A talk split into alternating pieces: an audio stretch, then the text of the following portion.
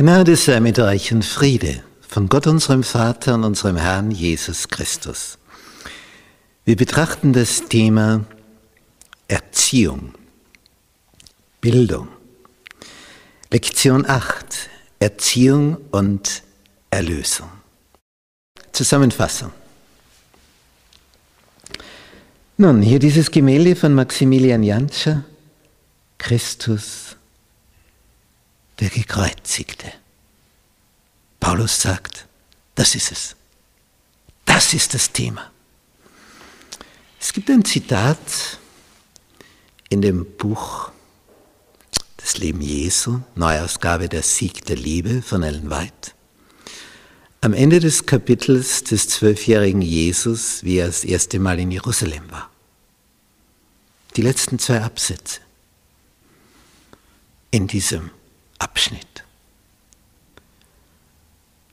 Als die Eltern von Jesus, Maria und Josef, auf dem Heimweg festgestellt haben, Jesus ist ja gar nicht da, und ihn dann drei Tage lang gesucht haben, Im Anschluss an diese Geschichte wird also gesagt, es kann sein, dass du einen Tag nicht mit Jesus kommunizierst und dann Tage brauchst, um die Verbindung wiederherzustellen. Und dann wird der Schwerpunkt darauf gelegt, daher versäume nicht die tägliche stille Zeit mit ihm. Und dann kommt dieser Satz. Es wäre gut für uns. Und da, da spitze ich immer die Ohren. Ah, da gibt es irgendwas, was gut ist für mich. Ah, was ist denn das? Es wäre gut für uns, täglich, täglich steht da, nicht einmal in der Woche, nicht einmal im Jahr, täglich eine stille Stunde was zu tun. Es wäre gut für uns, täglich eine stille Stunde über das Leben Jesu nachzudenken. Das wäre gut für uns. Das würde uns gut tun. Es ist die beste Seelenmassage, die es gibt.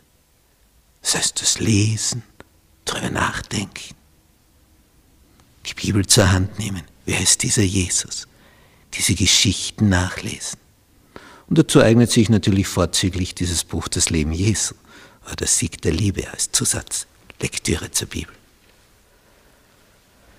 Es wäre gut für uns, täglich eine stille Stunde über das Leben Jesu nachzudenken. Besonders, und jetzt welcher Aspekt des Lebens Jesu? Besonders über die letzten Tage und Stunden bis zu seiner Kreuzigung.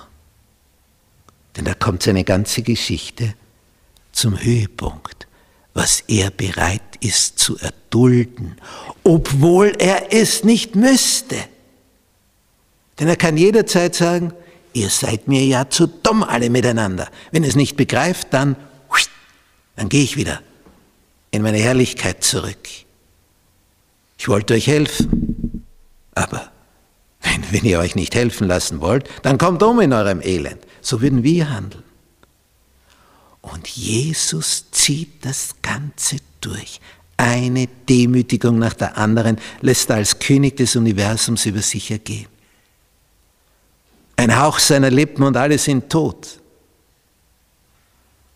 Und er zieht es durch. Lässt alles mit sich geschehen. Und über das sollten wir nachdenken. Wenn du die Macht hast, sie aber nicht zu gebrauchen, obwohl du könntest, Das ist so, wie wenn du des Nachts aufstehst, hast da so ein eigenartiges Gefühl in der Magengegend und dann gehst du zum Kühlschrank, öffnest, boah, da liegen die ganzen Dinge. Es läuft dir das Wasser im Mund zusammen. Du hast jetzt Macht, das zu nehmen und zwischen die Zähne zu schieben und dann zu kauen und den Geschmack zu erleben. Aber du musst nicht. Du hast die Macht. Aber du kannst doch sagen, herrlich, was da alles ist. Und machst die Tür wieder zu.